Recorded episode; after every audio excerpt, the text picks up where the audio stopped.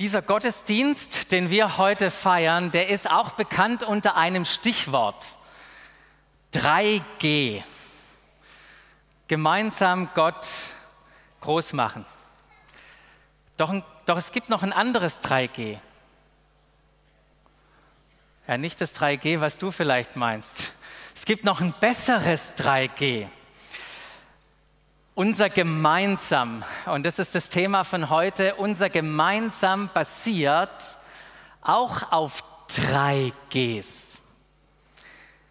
Auf einem Gebet, auf einem Gebot und auf einem Grund. Und in diese Gedanken möchte ich heute Morgen äh, eingehen, mit euch, euch da hineinnehmen.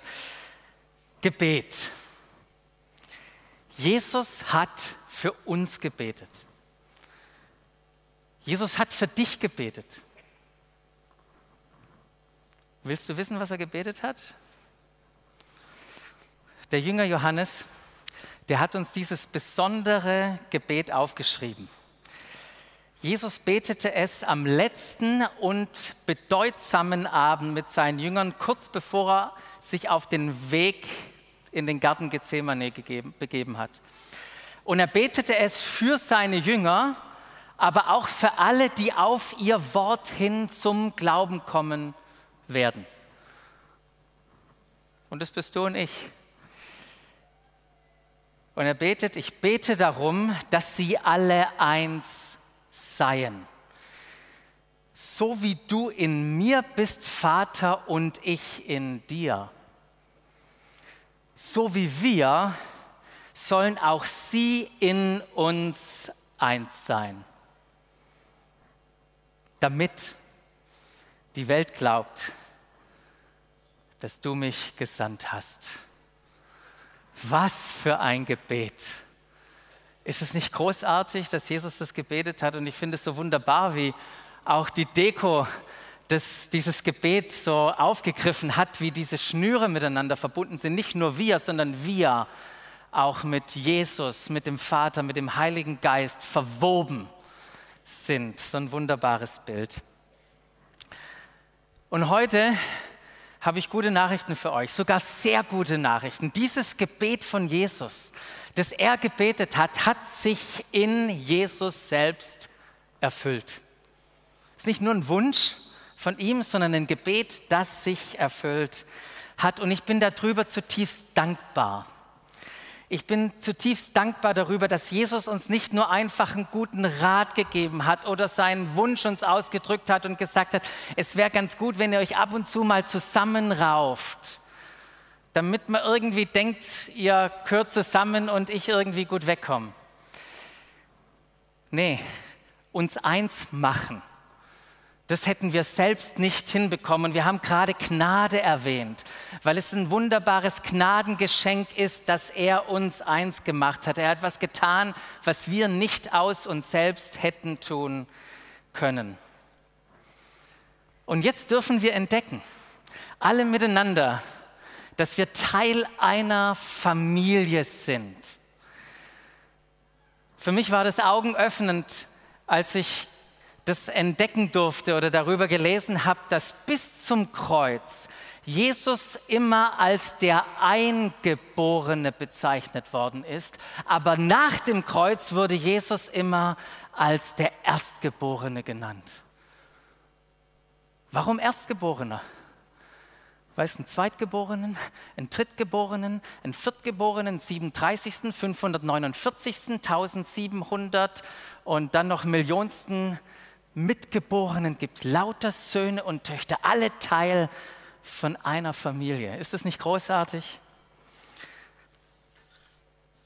Es gibt ein anderes wunderbares Bild, das diesen Gedanken aufgreift, wo Paulus sagt, wir sind sein Leib und er diese wunderbare Wirklichkeit beschreibt. Im Epheserbrief lesen wir davon, da spricht Paulus von der Gemeinde Gottes und sagt, Gott hat ihn, und es geht hier um Jesus. Und er ist den Herrscher über das ganze Universum. Das ist Jesus. Den Herrscher über das ganze Universum. Ihn hat er zum Haupt der Gemeinde gemacht. Und dann heißt es über dich und mich, über uns, sie ist sein Leib. Und er lebt in ihr mit seiner ganzen Fülle. Er, der alles und alle mit seiner Gegenwart erfüllt. Wow, nochmal so ein riesiges, großartiges Bild. Ihr seht, es gibt mehr, was uns verbindet, weil es sind nicht Lieder, die uns verbinden. Es ist nicht die gleiche Liturgie, die uns verbindet. Es sind nicht gleiche theologische Überzeugungen oder Interpretationen. Es ist nicht eine Sache, die uns verbindet. Es ist eine Person, die uns verbindet. Es ist Christus in uns. Er verbindet uns. Wollt ihr eines meiner peinlichen Erlebnisse hören? Geschwind Kontext, um es abzufedern. Ich bin in einem nicht-christlichen, nicht-kirchlichen Elternhaus aufgewachsen und dann erst als Jugendlicher zum Glauben an Jesus in der Freikirche gekommen. Also das zum Kontext. Und vor etwa etwas über zehn Jahren, da wurde ich zum 80. Geburtstag vom Kardinal, katholischen Kardinal Kaspar, eingeladen. Das war ein richtiges Vorrecht. Zwei ganze Tage, 300 katholische Würdenträger, ein paar Ehrengäste wie den Bundespräsidenten und ich. Und es war ein bisschen eine andere Welt, in der ich mich da wiedergefunden habe. Und da gibt es natürlich so ein wunderbares Programmheft und ich bin das Programmheft durch. Und dann lese ich da, dass es nach der Nachmittagsveranstaltung ein gemeinsames Feschbar und dann Abendessen gibt. Und ich dachte, warum essen die denn zweimal nacheinander? Und nach der Nachmittagsveranstaltung, als wir zum Vesper gegangen sind, sind wir plötzlich an den Essenssälen vorbeigegangen Richtung Kirche. Und dann dämmerte es mir, wir feiern wahrscheinlich jetzt gleich Abendmahl zusammen. Das war, wie gesagt, eine neue Welt für mich. Doch noch heute erinnere ich mich an die wertvollen Begegnungen, die Gespräche, bei denen ich im Gegenüber so eine richtig tiefe Jesus-Liebe entdeckt habe. Und ich habe Christus im anderen entdeckt. Und das hat uns miteinander verbunden. Und dabei habe ich eine andere Spiritualität entdeckt und den Reichtum der Vielfalt entdeckt, die Gott uns geschenkt hat. Christus im anderen sehen. Dafür braucht es immer wieder eine Offenbarung und eine Offenbarung. Und wisst ihr, ich bin nicht der Einzige, der damals und immer wieder diesen Perspektivenwechsel, dieses Umdenken braucht. Das hat schon Paulus gebraucht. Paulus hat uns da auch äh, mit hineingenommen in einen, in einen wunderbaren äh, Vers, den er im Korintherbrief oder den Abschnitt im Korintherbrief heißt es mal, bei allem ist das, was uns antreibt, die Liebe von Christus. Und dann sagt er, wir sind nämlich überzeugt, wenn einer für alle gestorben ist, dann sind alle gestorben. Und er ist deshalb für alle gestorben, damit die, die leben, nicht mehr länger für sich selbst leben, sondern für den, der für sie gestorben und zu neuem Leben erweckt worden ist. Das, was Paulus hier macht, ist uns eine neue Realität von dir und mir aufzeigen. Und dann sagt er, daher, aufgrund dessen beurteilen wir jetzt niemand mehr nach rein menschlichen Maßstäben. Früher haben wir sogar Christus so beurteilt. Heute tun wir das nicht mehr. Vielmehr wissen wir, wenn jemand zu Christus gehört, ist er eine neue Schöpfung. Das Alte ist vergangen, siehe, etwas Neues hat begonnen. Und dieses Neue, das dürfen wir ineinander entdecken. Und ich finde es so schön, wie uns diese Bibelstelle herausfordert, sozusagen auch umzudenken und den Christus im anderen zu sehen. Und vielleicht, wenn ich das sage, da denkst du gerade, oh, bei dem fällt mir das aber echt schwer. Bei dem fällt es mir schwer, Christus zu entdecken. Und ich möchte dich herausfordern, neu zu überlegen, wo braucht es vielleicht ein Umdenken? Wo möchtest du umdenken? Doch für Jesus ist nicht nur unser Denken entscheidend, sondern genauso auch unser Herz. Und deshalb betete Jesus nicht nur für uns, sondern er gab uns ein Gebot. Und genau das geschah an diesem gleichen außergewöhnlichen Abend, an dem er gebetet hat, nachdem er seinen Jüngern die Füße wusch, an dem Abend, an dem er das Abendmahl einsetzte und den neuen Bund vorstellte, genau an diesem Abend sagte Jesus, ich gebe euch ein neues Gebot. Liebt einander. Ihr sollt einander lieben, wie ich euch geliebt habe. An eurer Liebe zueinander, sagt er, werden alle erkennen, dass ihr meine Jünger seid. Und ihm war dieses Gebot so wichtig, dass er es am gleichen Abend zweimal wiederholt. Aber was war denn so neu an diesem neuen Gebot? Das heißt, da liebt einander, wie ich euch. Es war nicht mehr das, was wir kennen, liebe deinen Nächsten wie dich selbst und damit begrenzt auf deine eigene Fähigkeit, dich zu lieben. Jetzt war es, wie er uns geliebt hat. Und Jesus hat uns diese Liebe gezeigt. Wir haben gerade darüber auch gesungen. Er hat uns diese Liebe vorgelebt, als er sein Leben hingab. Er opferte sein Leben, so dass wir Erlösung, Versöhnung und Wiederherstellung erleben. Das ist es, was Liebe ausmacht. Liebe ist nicht selbstsüchtig, sie ist nicht egozentrisch. Liebe ist aufopfernd und wird dadurch erlösend. Selbstlose, aufopfernde, erlösende, Liebe verändert Leben und sie kann auch diese Welt verändern. Und auch hier gibt es wieder gute Nachrichten. Wir müssen nicht aus uns selbst heraus lieben. Ist es nicht eine gute Nachricht? Gottes Liebe zu erleben ist das Fundament, um andere zu lieben. Erst empfangen wir und dann geben wir. Wir lieben, weil er uns zuerst geliebt hat. Und von dieser Liebe brauchen wir immer wieder auch eine Offenbarung zu spüren, zu entdecken, zu erleben. Du bist geliebt, du bist angenommen, du bist aufgenommen, umarmt. Wann fängt Lieben an? Und wo hört Lieben auf? Ich habe gelernt im Beschäftigen mit Liebe, dass es nicht diesen komfortablen Zwischenraum gibt, dass es ein paar wenige Menschen gibt, die ich lieben darf und mit manchen, da wird es schwierig und dazwischen gibt es diesen großen, diese Komfortzone. Lieb, Liebe und Hass sind keine Pole. Lieben und Hassen sind jeweils ein Kontinuum.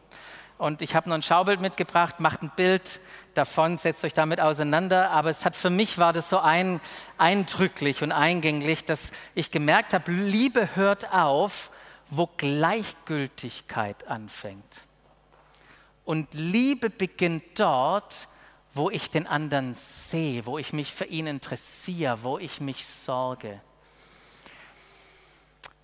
Und innerhalb der eigenen Gemeinde kann das ja manchmal schon herausfordernd sein.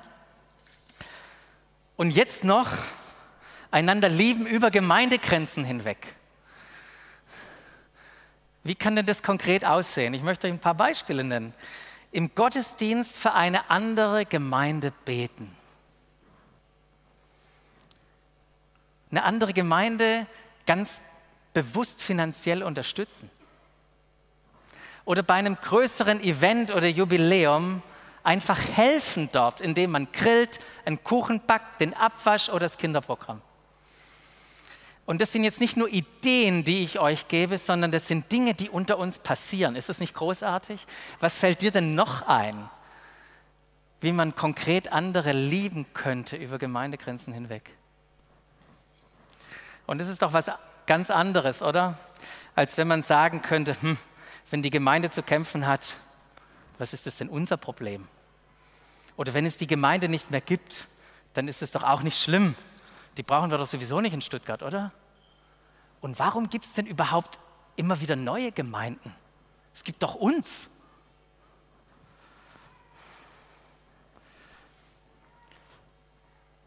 Wer von euch hat denn einen Bruder oder mindestens oder eine Schwester? Gibt es Leute unter euch, Bruder, Schwester? Ich möchte euch etwas verraten. Ihr könnt eurem Vater und eurer Mutter eine große Freude machen, indem ihr euch gut mit euren Geschwistern versteht und ihr euch liebt. Und das sage ich als Papa von drei Kindern aus eigener Erfahrung. Und ich glaube, die Eltern unter euch, die äh, stimmen drüber ein. Das macht wirklich eine große Freude, das zu erleben. Jesus gab uns dieses neue Gebot, einander zu lieben, weil er wusste, dass es erstens möglich ist, dass wir einander lieben und er wusste zweitens, dass es nötig ist. Es ist richtig nötig, einander zu lieben, denn wir leben in einer Zeit, wir leben in einer Zeit, in der Menschen skeptisch oder sogar ablehnend sind gegenüber den Dingen, die wir glauben. Aber wäre es nicht herrlich, wenn sie durch die Art und Weise, wie wir lieben, angezogen wären? Angezogen wären durch die Art und Weise, wie wir lieben. Und solche Zeiten gab es schon, wo die Macht der Liebe angefangen hat, diese Welt zu verändern. Und wisst ihr, was der Herzschlag von Jesus ist? Dass sich diese Zeit wiederholt. Und deshalb sind wir eingeladen, einzutauchen in seine Liebe. Und wo solltest du das vielleicht wieder tun?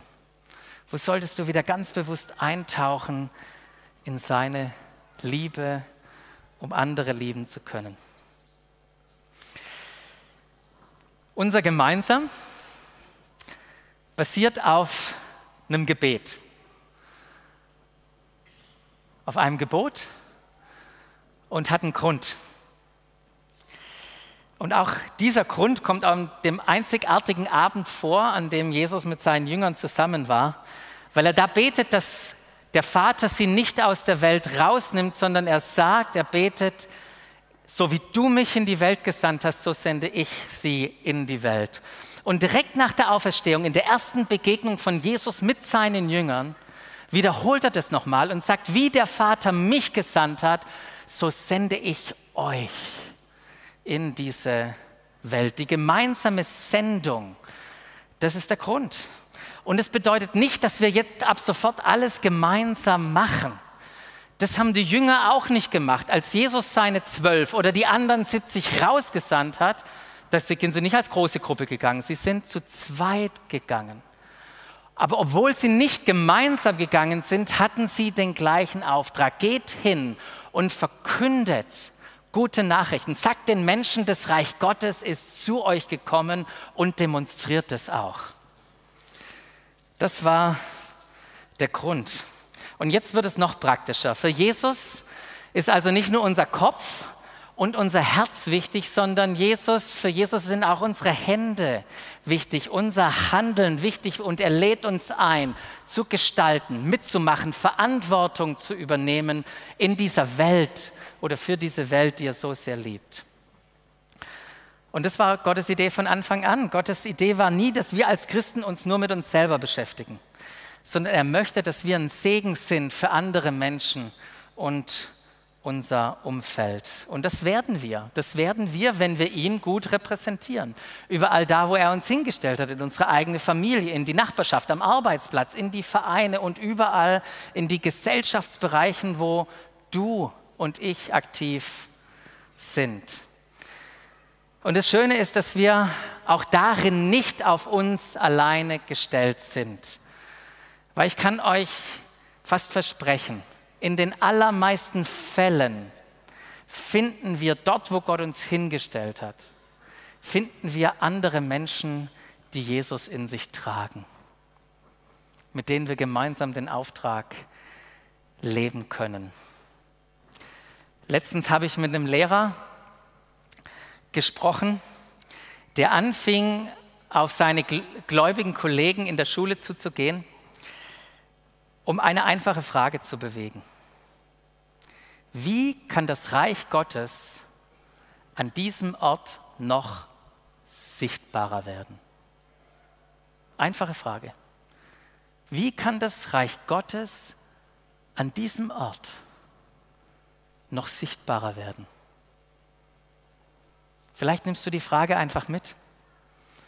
Und ich bin gespannt, was aus dieser Frage alles entstehen wird. Und auch hier gibt es wieder gute Nachrichten. Es sind nicht wir, die jetzt das Reich Gottes bauen müssen. Und Jesus guckt irgendwie von oben zu und ist mal gespannt, was wir da machen.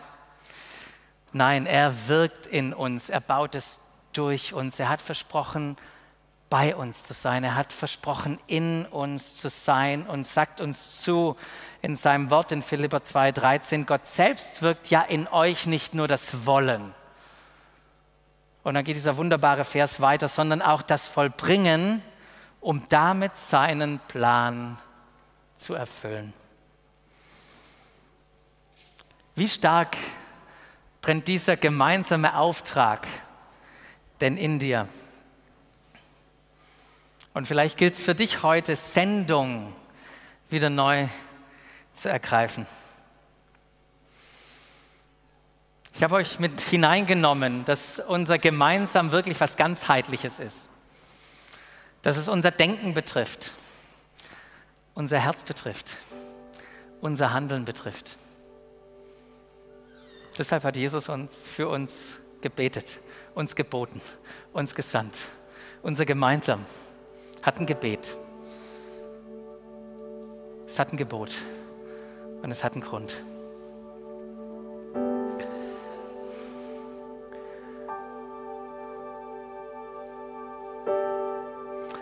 Welcher dieser drei Bibelverse, die ich euch nochmal hier mitgebracht habe, hat dich heute Morgen besonders angesprochen? Was spricht Jesus jetzt gerade in dein Herz?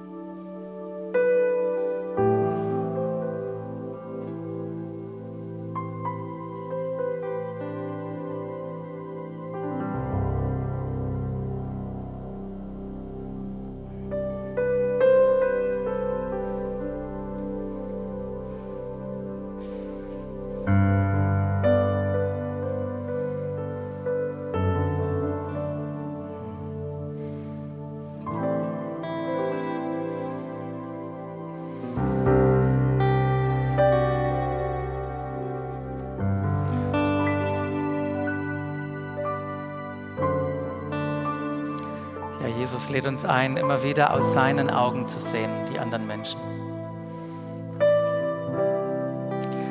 Jesus ruft uns immer wieder in seine Liebe einzutauchen.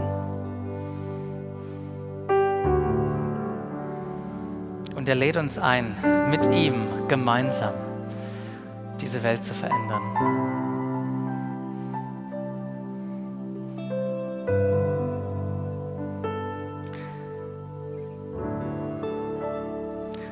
Möchte noch am Abschluss für euch beten. Für alle, die angesprochen sind, vielleicht könnt ihr einfach kurz eure Hand heben, müsst nicht aufstehen oder sowas, aber kurz Hand heben, einfach zu sagen, hey, Jesus hat mich heute Morgen angesprochen. Dass es da Leute gibt. Hm. Danke,